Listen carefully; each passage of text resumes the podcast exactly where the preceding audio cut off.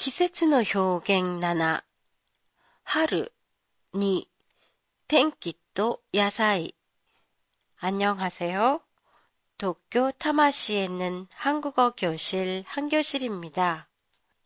이른 봄에는 날씨가 따뜻하다가도 갑자기 추워지는 날이 있는데요. 따뜻한 봄에 꽃이 피는 것을 시샘에서 추워진다고 해서 이런 날씨를 꽃샘추위라고 해요. 일본어로는 하나비에라고 하지요. 꽃샘추위는 추운 시베리아 기단의 이동에 따라서 생기는 건데요.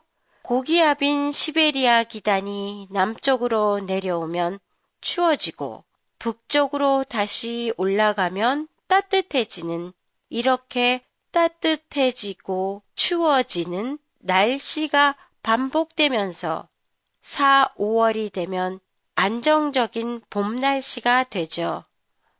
그리고 꽃샘 추위와 함께 찾아오는 게 황사, 고사예요.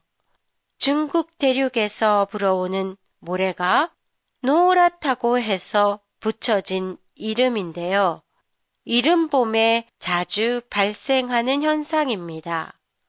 황사 현상이 생기면 하늘은 뿌옇게 되고 옷이나 차에는 노란 먼지가 쌓이게 되지요. 또한 낮 기온은 높고 밤 기온은 낮아 일교차가 심한 것도 이른 봄 날씨의 특징이에요. 일본어에 기세츠노 가와리메가 있지요.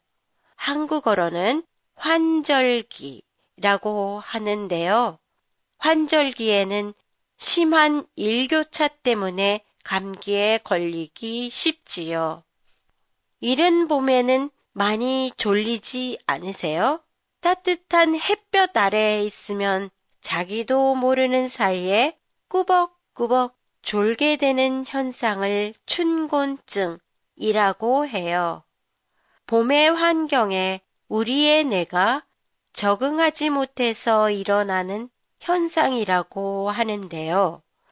한국에서는 춘곤증을 이기기 위해 봄나물을 많이 먹어왔어요.